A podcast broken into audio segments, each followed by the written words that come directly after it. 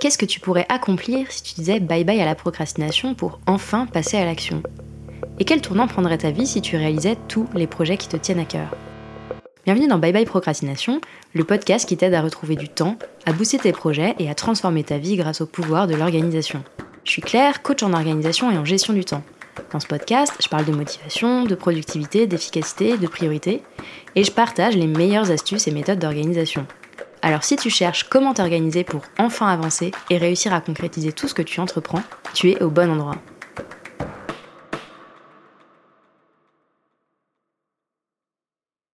Tu peux dès maintenant décider que je suis une gigantesque imposture à moi toute seule, rien qu'avec le titre de cet épisode de Bye Bye Procrastination. Mais je crois qu'il est temps de s'attaquer à ce sujet pour le moins épineux. Devenir plus productif ou plus productive n'est pas la solution miracle ou en tout cas, ce n'est pas la solution miracle pour tout le monde. Dans les personnes que j'accompagne en tant que coach, il y a deux grands profils qui se détachent.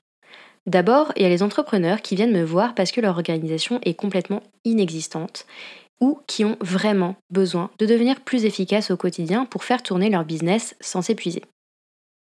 Et puis, il y a les entrepreneurs qui ont déjà un système d'organisation plus ou moins fonctionnel et qui viennent me voir pour réussir à faire plus dans leur journée dans leur semaine et dans leur année.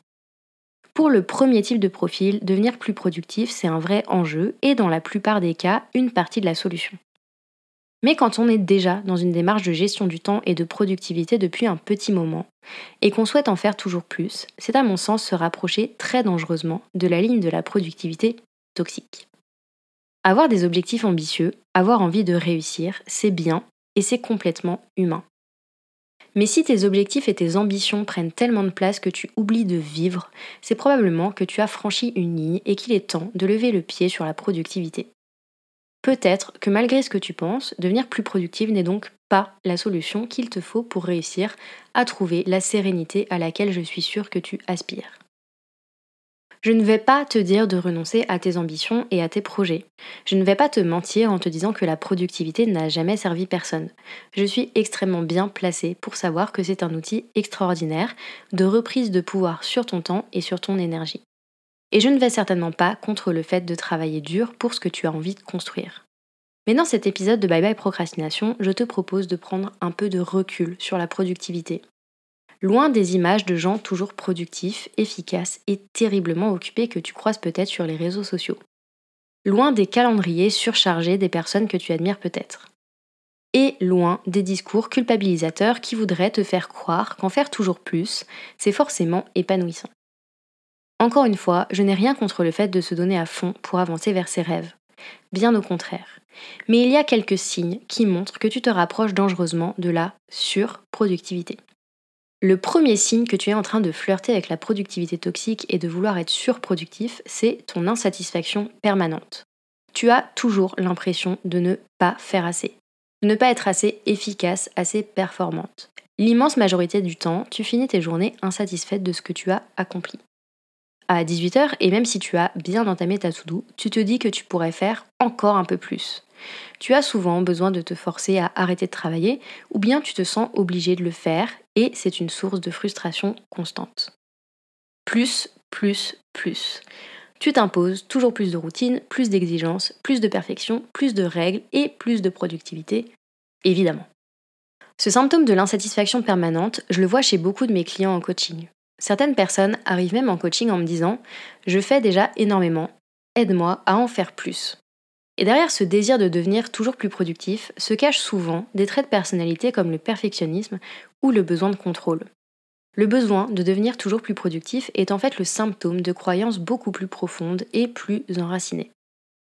Le deuxième signe que tu as fait de la productivité et de la gestion du temps une obsession pas si saine, ton emploi du temps est toujours plein à craquer. Récemment, je suis tombée sur un contenu sur Instagram qui disait ceci. Chaque jour, tu te lèves avec 1440 minutes à dépenser. Ce temps, il ne peut pas se cumuler, tu ne peux pas l'épargner comme de l'argent. Donc, fais en sorte de l'utiliser au maximum. Cette vision du temps, je la partage en partie. Mais si on n'y apporte aucune nuance, elle peut vite nous pousser à vouloir optimiser chaque minute de chaque journée, à remplir nos agendas avec toutes sortes d'activités programmées en avance.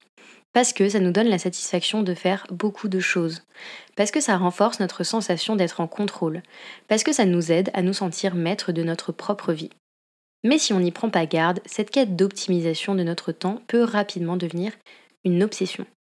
Et on finit par devoir tout chronométrer, millimétrer, planifier dans le moindre détail.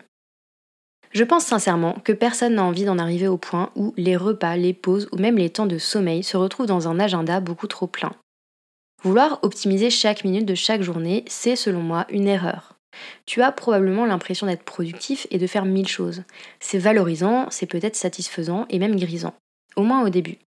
Et pourtant, pour moi, un agenda plein à craquer, c'est au contraire le signe que quelque chose ne tourne pas rond et qu'il y a des sujets de fond à travailler. Mais je vais y revenir un peu plus tard. Le troisième signe que la productivité est devenue une obsession pour toi, c'est quand tu commences à voir le temps que tu passes à te ressourcer, à te reposer, voire même le temps que tu passes avec ton entourage comme du temps perdu entre guillemets. Si tu n'es pas en train de faire quelque chose, tu tombes immédiatement dans la culpabilité.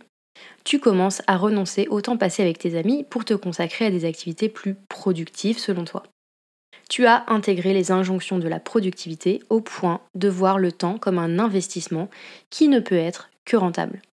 Ton temps doit te rapporter des résultats, sinon ça veut dire qu'il est mal employé. Et tu en viens même parfois à te dire que si tu prends une pause maintenant, que tu prends du temps pour toi, alors tu vas nécessairement en payer le prix plus tard. Enfin, et c'est le quatrième signe que tu es peut-être en train de tomber dans de la productivité toxique, c'est si tu es toujours à l'affût de la prochaine astuce, de la prochaine méthode qui te permettra de devenir toujours plus productif ou productive. Tu écoutes tous les podcasts sur le sujet. Tu passes des heures à lire des articles en ligne et à visionner des vidéos sur YouTube. Tu consacres énormément de temps et d'énergie à devenir plus efficace. À tel point que parfois, tu oublies que ton organisation est censée être au service de ta vie et pas l'inverse.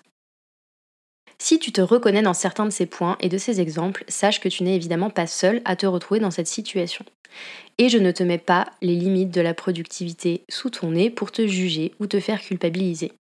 Si je fais cet épisode de podcast, c'est parce que je me demande souvent, et si on n'en faisait pas trop? Et si le rythme que l'on s'impose finissait par abîmer notre santé, nos relations et par nous épuiser? À quel point est-ce qu'on a besoin de performer toujours plus, de faire toujours plus, de caler toujours plus d'activités, de projets et de challenges dans notre agenda pour se sentir bien? La productivité a ses limites. Et parfois, trop de productivité finit par simplement nous éloigner de nos aspirations et de ce qui compte vraiment pour nous. À force de trop en faire, on peut se perdre. Comment est-ce qu'on peut éviter de tomber dans ce piège de la productivité à tout prix? Comment éviter d'être dans le toujours plus qui, au lieu de nous libérer, nous enferme? J'ai pas de réponse universelle et toute faite à cette question. Mais voici quelques pistes de réflexion qui, je l'espère, t'aideront à mettre le curseur au bon endroit pour toi et à développer un rapport plus apaisé, plus doux et plus épanouissant avec la productivité et la performance de manière plus large. La première piste, c'est à mon sens de garder en tête le pourquoi de ton envie de devenir plus productif ou plus productive. Qu'est-ce qui au départ t'a amené à t'intéresser à la productivité, l'efficacité et la gestion du temps? Si c'est passer plus de temps avec tes proches, est-ce que la productivité remplit toujours ce rôle? Si c'est prendre du plaisir à faire avancer tes projets, est-ce que tu es toujours dans ce schéma? Si c'est de retrouver de la sérénité et de la satisfaction, est-ce que tu tires toujours ces bénéfices de ton organisation actuelle? Souvent, on commence à mettre en place des stratégies pour devenir plus productif ou plus productive avec l'envie de gagner du temps et de la sérénité au quotidien. Mais parfois, on peut perdre de vue cet objectif sans s'en rendre compte, et à force de s'organiser, de planifier et d'optimiser pour booster notre productivité, on devient en quelque sorte l'esclave d'un système de performance qui, au lieu de nous rapprocher de notre idéal de sérénité et de liberté, nous en éloigne et nous enferme dans le toujours plus.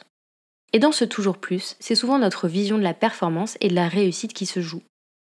C'est d'ailleurs la deuxième piste qui vaut le coup à mon sens d'être explorée pour mettre le curseur de la productivité au bon endroit et retrouver un rapport apaisé à son agenda et sa to-do list.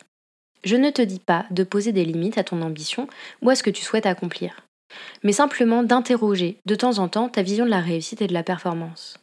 Est-ce que cette vision que tu as de la réussite, c'est la tienne?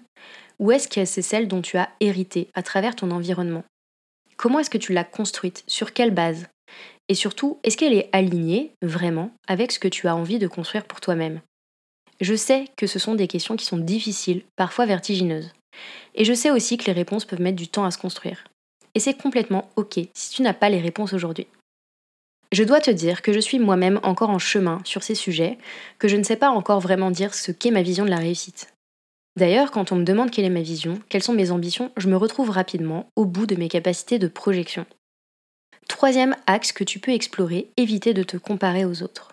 Je sais que c'est un des pièges qui t'amène à être dans une course effrénée au toujours plus de choses à cocher dans ta liste et au toujours plus de choses dans ta vie.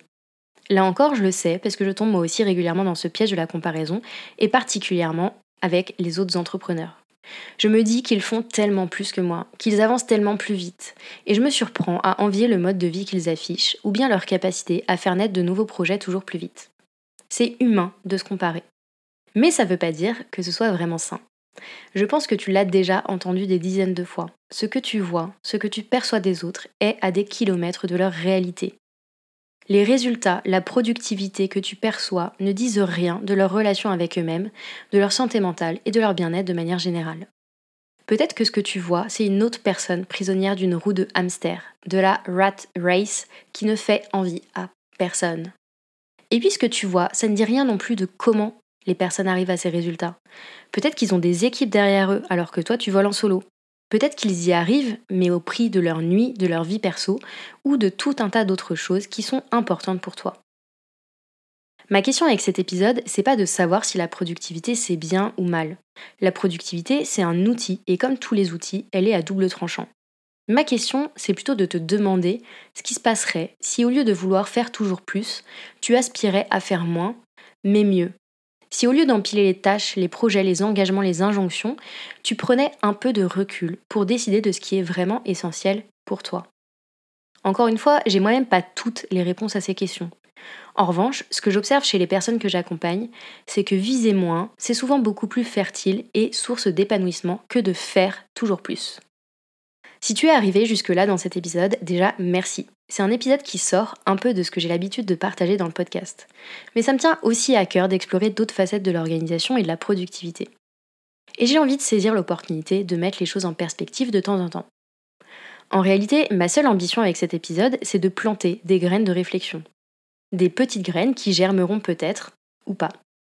Dans tous les cas, c'est de mon point de vue des questions essentielles à se poser quand on s'intéresse à la productivité, à la performance, pour éviter dans le piège du toujours plus, qui au lieu de nous apporter la liberté promise, nous enferme dans une exigence de performance permanente qui est rarement épanouissante.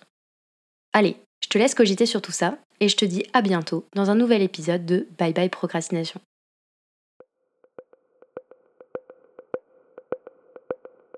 J'espère que tu as aimé ce nouvel épisode de Bye Bye Procrastination et que tu y auras trouvé l'inspiration et la motivation pour faire avancer tes projets un petit pas après l'autre.